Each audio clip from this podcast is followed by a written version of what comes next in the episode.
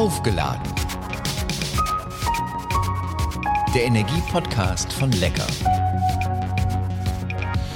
Ganz herzlich willkommen zu dem Podcast, in dem sich alles um Energie dreht. Mein Name ist Thomas Reckermann und in dieser Episode möchte ich über die Kreislaufwirtschaft sprechen. Wir haben hier bereits unter anderem über die Sonnen- und Windenergie, über Biodiversität, tiefe Geothermie, Wärmepumpen geredet. Wer es noch nicht getan hat, kann sich die Episoden zu diesen Themen gerne nochmal anhören. Willkommen bei Aufgeladen, der Energie-Podcast von Lecker. Kreislaufwirtschaft. Die Überschrift heute. Im Jahr 2020 sind laut Bundesumweltamt 414 Millionen Tonnen Abfall angefallen. Der Pro-Kopf-Anteil lag 2021 laut Statistischem Bundesamt bei 483 Tonnen.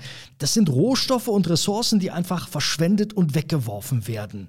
Wie gut wir heute schon recyceln, wo wir noch Defizite haben, was Unternehmen, aber auch Verbraucher davon haben, alte Dinge zu wertschätzen. Darüber und über einiges mehr möchte ich heute mit Dr. Henning Wilz sprechen. Er ist Abteilungsleiter Kreislaufwirtschaft am Wuppertal-Institut für Klima, Umwelt, Energie. Und das Wuppertal-Institut, das muss ich vielleicht vorweg sagen, wer es nicht kennt, versteht sich seit seiner Gründung 1991 als internationaler Think Tank für eine anwendungsorientierte Nachhaltigkeitsforschung. Im Bereich Kreislaufwirtschaft wird dort unter anderem geforscht zu Fragen der Abfallvermeidung und zur Nutzung dieser potenziellen Ressourcen. Dr. Henning Filz hat Volkswirtschaft in Köln studiert, an der Uni in Darmstadt promoviert und ist seit vielen Jahren am Wuppertal-Institut beschäftigt und seit 2018 dort als Abteilungsleiter Kreislaufwirtschaft. Guten Tag, Herr Dr. Filz. Ja, hallo und vielen Dank für die Einladung. Wir halten uns in Deutschland für sowas wie die Recycling-Weltmeister. Sind wir das auch? Das kommt drauf an. Also wir sind tatsächlich sehr, sehr gut da drin und wahrscheinlich auch mit die Besten in der Welt, wenn es darum geht, Abfall sicher, zuverlässig ähm, und dann halt auch umweltfreundlich zu entsorgen. Ne? Also das können wir sehr, sehr gut. Ähm, wenn wir aber heute über Kreislaufwirtschaft reden, ne, dann muss man sehen, ne, da haben wir noch viel Luft nach oben. Also den Abfall loszuwerden ist halt das eine, ihn zu nutzen ist halt eine ganz andere Aufgabe. Mhm, da reden wir drüber heute. Ich habe eben die Zahlen genannt. 414 Millionen Tonnen Abfall, 483 Tonnen pro Kopf pro Jahr. Wo liegen wir denn damit so im internationalen Vergleich? Also zum Glück ist es, glaube ich, nicht ganz so schlimm. Es sind 483 Kilo, aber das sind natürlich auch noch viel zu viel. Okay. Ähm, so, da sind wir ähm, im EU so das obere Drittel. Ne? Also es gibt Länder wie Dänemark, die liegen da noch eine ganze Ecke drüber. Ähm, andere Länder liegen da deutlich drunter. Ne? Also wenn man zum Beispiel, was ich Polen anguckt, das sind nur irgendwie 350 Kilo. Man kann also sagen, je reicher ein Land ist, ne, je höher das Durchschnittseinkommen, desto höher auch das Abfallaufkommen. Ähm, und da liegen wir so im Mittelfeld. Bevor wir jetzt gleich in die Details gehen, wie sind Sie zur Kreislaufwirtschaft gekommen? War das eine bewusste Entscheidung oder eher Zufall oder hat sich so ergeben? Ja, ich, also teils Zufall. Ähm, ich, ich bin neben einer Müllverbrennungsanlage zur Schule gegangen und immer wenn da irgendwie äh, irgendein Störfall war, dann hatte die Schule aus. Insofern hat mich das Thema von Anfang an relativ äh, interessiert, sagen wir mal so. Was versteht man denn genau unter dem Begriff Kreislaufwirtschaft, über den wir heute reden wollen? Also da, da gibt es viele Antworten. Ähm, für mich geht es darum, den Wert von Produkten und den Rohstoffen am Ende der Nutzungsphase so optimal wie möglich zu erhalten. Ne, das ist eine Definition. Es gibt ein wunderschönes wissenschaftliches Paper mit 114 davon. Ähm, ne, also das ist gerade genau eine der Fragen. Ne? Für die einen geht es darum, möglichst viel zu recyceln. Für die anderen geht es darum, Produkte zu haben, die man äh, gut im Kreis führen kann. Mich interessiert am Ende, wie trägt das alles dazu bei, dass wir weniger Ressourcen brauchen und das Klima schützen. Aber das ist halt meine persönliche Definition von dem Thema. Ähm, ich habe gelesen, der Circularity Gap Report, das ist der weltweite Grad der Kreislaufwirtschaft. Den misst man damit. Der geht davon aus, dass mehr als 90 Prozent der verarbeiteten Rohstoffe weggeworfen werden und auf dem Müll landen. Dass das nicht gut ist, das wissen viele oder das können sich natürlich alle irgendwie denken. Aber warum gelingt es nicht, einen Nutzen aus diesem Wissen, das wir ja offenbar alle haben, wirklich auch zu ziehen? Ja, das ist genau die, die ganz große Frage. Ne?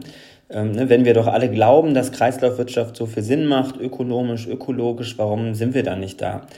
Und äh, ich glaube, das Problem ist, ne, jemand, der am Ende ein Produkt in der Hand hat, das man nicht mehr nutzt, ne, für den ist es einfach die einfachste Variante, es einfach wegzuschmeißen. Ne, oder für Städte, die dafür beauftragt sind, ähm, sich um den Abfall zu kümmern, ne, es ist in vielen Teilen der Welt einfach die, die billigste Lösung, das einfach auf Deponien zu schmeißen.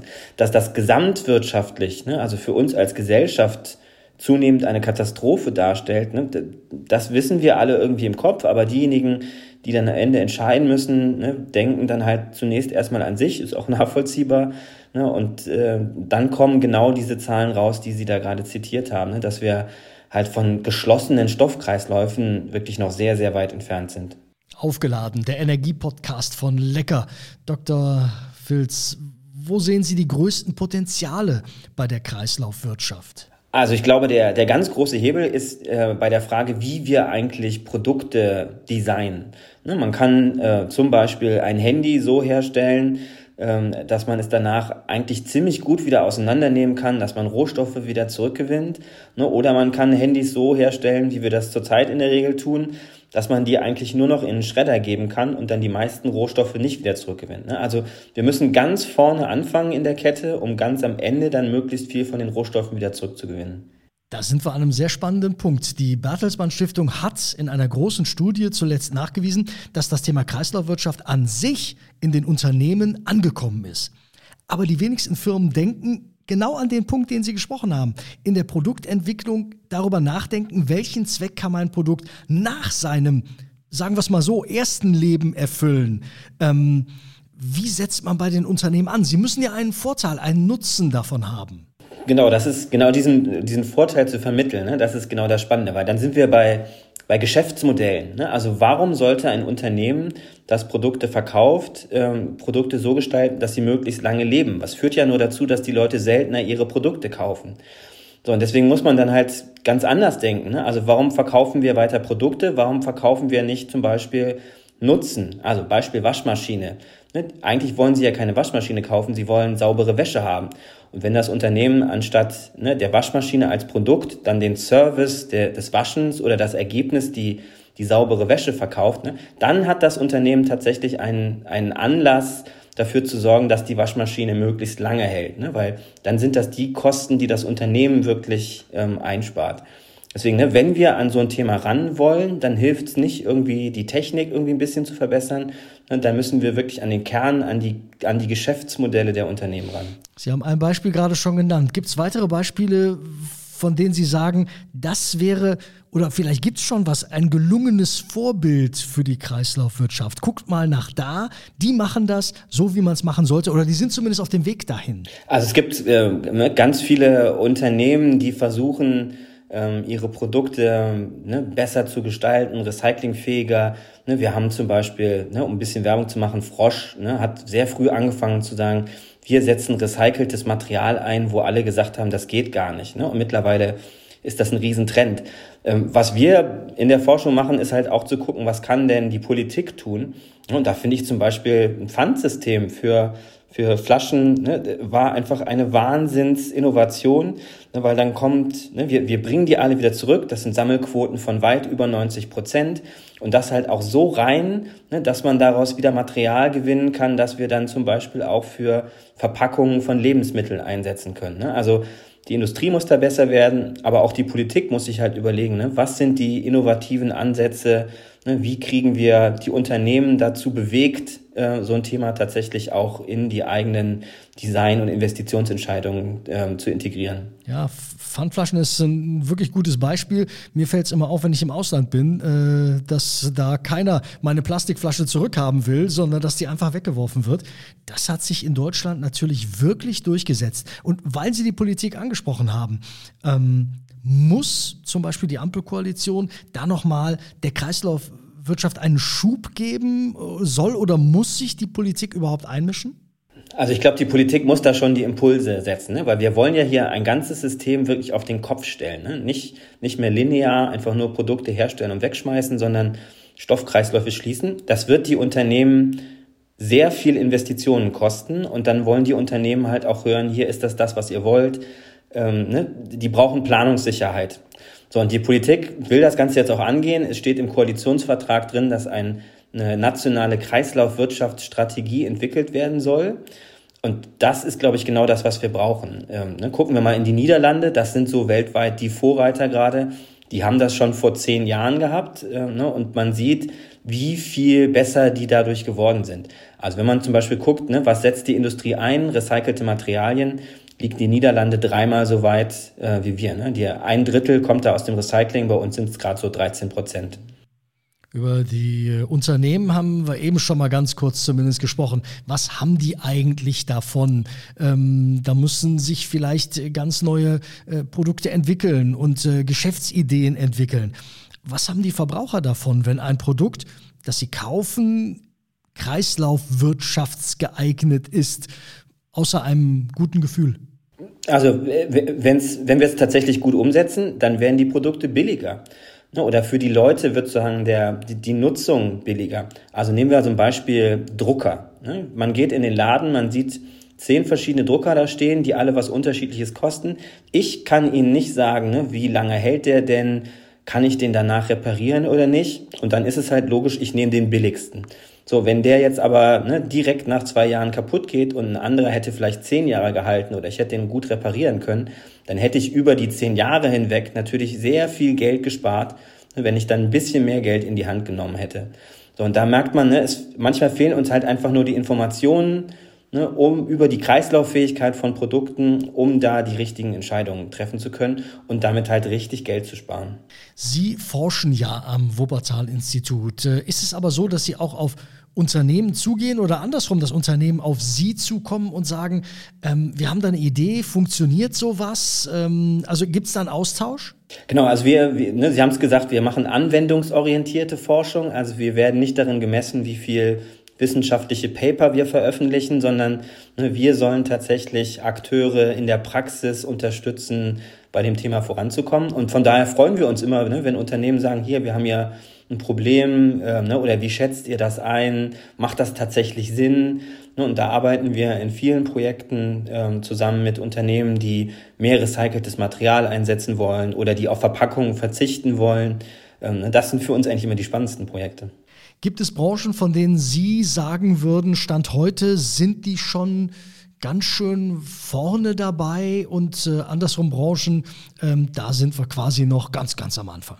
Ja, es, es hängt so ein bisschen davon ab, äh, wie teuer ist das Produkt. Ne? Also wir sehen zum Beispiel im Medizingerätebereich, ne? also so ein, so ein Röntgengerät, ne? kostet ein Wahnsinnsgeld und von daher haben die Unternehmen sehr früh überlegt, ne, wie können wir die wieder reparieren, äh, ne, wie kriegen wir die auch wieder zurück, die ganzen Rohstoffe, die da drin sind.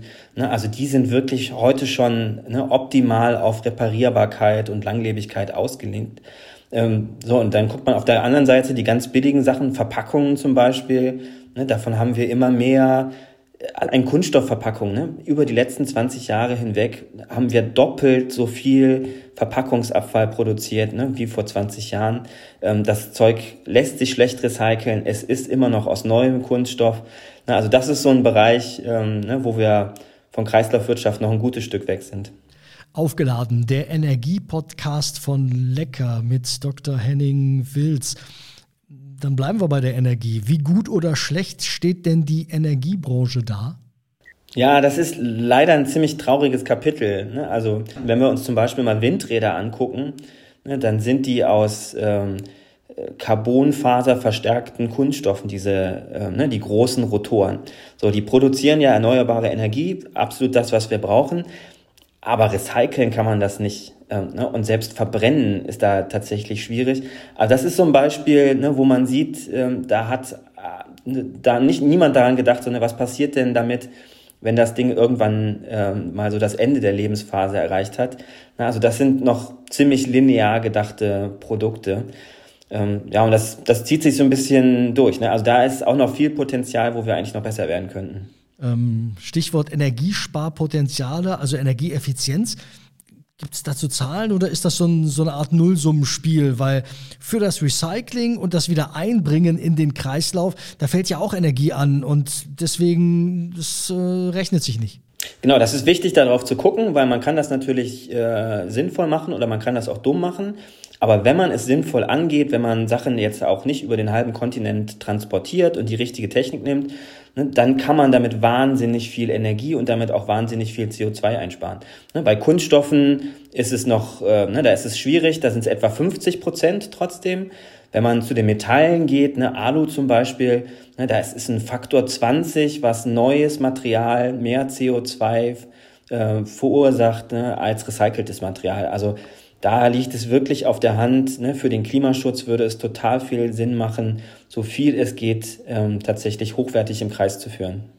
Wann meinen Sie, ist dieser Spruch, wir leben in einer Wegwerfgesellschaft, Geschichte, weil wir eben nicht mehr so viel wegwerfen oder eben wirklich äh, in Sachen Kreislaufwirtschaft äh, gut denken? Ja, also es, es wird nicht morgen gehen, ne, weil wir, wir wollen ja wirklich, ne, also wir alle müssen anders konsumieren, die Industrie muss anders herstellen. Das wird Zeit brauchen. Deswegen ist so wichtig, dass wir so schnell wie möglich damit anfangen. Na, aber ich würde zum Beispiel glauben, dass wir bis 2030 es schaffen, 50 Prozent der Ressourcenverbräuche einzusparen, indem wir recyceltes Material verwenden. Ne. Das müsste so ein Ziel sein, ähm, dass wir uns in so einer Kreislaufwirtschaftsstrategie setzen. Und wir haben schon 2023, das sind noch sieben Jahre, 50 Prozent. Das klingt äh, wirklich nach viel. Genau, ne, und aktuell liegen wir irgendwo so bei 18 Prozent. Ne, und äh, ne, deswegen merken wir, die Industrie ist da auch hoch dran interessiert. Ähm, die Politik ne, und speziell die Europäische Kommission, die glaubt halt, dass Kreislaufwirtschaft nicht nur fürs Klima wichtig ist, sondern die ist fest davon überzeugt, wenn wir als Industriestandort wirklich eine Chance haben wollen im globalen Wettbewerb, ne, dann müssen wir Kreislaufwirtschaft werden. Weil dieses ne, simple Produzieren und Wegschmeißen, das werden andere Teile der Welt billiger können als wir. Ne, und dieses etwas komplexere Dinge im Kreis führen, überlegen, wie sieht das richtige Design dafür aus. Ne? Da sind die Leute in Brüssel fest von überzeugt, ne? das können wir in Europa besser als alle anderen und glauben, dass wir damit zum Beispiel 700.000 neue Arbeitsplätze schaffen bis 2030. Wow. Bleiben wir in Brüssel. Die EU-Kommission hat einen Aktionsplan ins Leben gerufen für eine kohlenstoffneutrale, ökologisch nachhaltige und schadstofffreie Kreislaufwirtschaft bis 2050. Dabei soll unter anderem die Reparierbarkeit von Produkten verbessert und auch die Lebensdauer verlängert werden. Das klingt alles gut. Ähm, Sie haben das eben schon mal so angedeutet und trotzdem die Nachfrage von mir. Ziehen die Unternehmen da mit? Also gerade beim Thema Reparierbarkeit müssen die Unternehmen schon erkennbar noch ein bisschen angeschubst werden. Und deswegen finde ich das zum Beispiel super in Frankreich, ne? wenn Sie in einen Elektroladen gehen, dann gibt es da eine verpflichtende Kennzeichnung von eins bis zehn, wie reparierbar ist das Produkt. Ne? Und die, die Konsumenten gucken da schon sehr genau drauf. So, und jetzt reagieren da halt die Unternehmen. Und da würde ich mich total freuen, wenn wir sowas ähnliches auch in Deutschland hätten. In Krisenzeiten und wir sind in schwierigen Zeiten, Inflation, Energie, äh, der Angriffskrieg äh, der, von Russland in der Ukraine, in Krisenzeiten sind es oft die Etats für Forschung und Entwicklung, die, naja, reduziert oder ein bisschen zusammengestrichen werden. Macht Ihnen das Sorgen? Also klar macht mir das Sorgen, ne, wenn man sieht, welche, um welche Summen wir, äh, ne, wo, um welche Summen es da geht und worüber wir sprechen. Ähm, aber gleichzeitig sehe ich, dass auch die Unternehmen, die Politik erkennt, ne, dass dieses Thema Kreislaufwirtschaft, ja, böses Wort, aber alternativlos ist. Ne? Also ich glaube, die nächsten Jahre werden wir ähm, da nicht beschäftigungslos bleiben. Ähm, gleichzeitig müssen wir aber natürlich auch gucken, ne, wie, wie passt das? Also wenn wir ne, als Gesamtgesellschaft es nicht hinkriegen, irgendwie mit unseren Finanzen zu haushalten, ne, dann, dann bringt uns das auch alles nichts. Aber das Thema Kreislaufwirtschaft ist, glaube ich, einfach einer der Megatrends. Sind der Kreislaufwirtschaft nicht auch trotzdem natürliche Grenzen gesetzt. Also ich kann aus dem Handy vielleicht noch was anderes machen, die einzelnen Bestandteile nochmal nutzen, noch mal, aber irgendwann ist das, ist das Gerät, ist das Produkt ja trotzdem kaputt.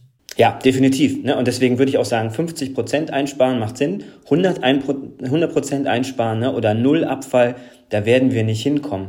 Weil bestimmte Dinge kann man einfach nicht sinnvoll recyceln. Bestimmte Stoffe können wir einfach nicht zurückgewinnen. Und deswegen muss vor jedem, sozusagen, ne, wie, wie recycle ich es denn, muss kommen, sozusagen, kann ich da nicht Abfall vermeiden? Brauche ich das wirklich? Kann ich das äh, nicht durch irgendwas Sinnvolleres ersetzen? Ne, also zu glauben, nur weil wir alles recyceln können, könnten wir so viel konsumieren und so viel wegschmeißen, wie wir wollen, das ist ein Irrglaube. Stammzuhörer von Aufgeladen, der Energiepodcast von Neckar, die wissen. Die abschließende Frage an jeden meiner Gesprächspartner lautet, wie laden Sie sich selbst auf, wenn die Akkus mal leer sind? Ja, ich, ich, ich bin Norddeutscher, jetzt in Wuppertal. Ähm, ich kann echt auf, auf Booten, gerade so auf Segelbooten, das ist so das, wo ich wieder auflade. Wie geht das in Wuppertal? Ja, leider viel zu selten, das ist das Problem. Aber Rudern geht hier. Das stimmt. Vielen herzlichen Dank. Dr. Hengen-Filz, Abteilungsleiter Kreislaufwirtschaft am Wuppertal-Institut. Danke Ihnen. Ich danke.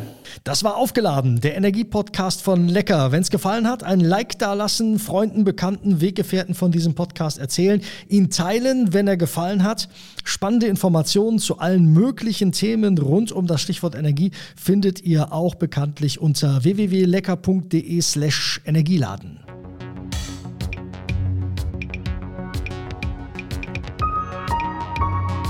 Aufgeladen.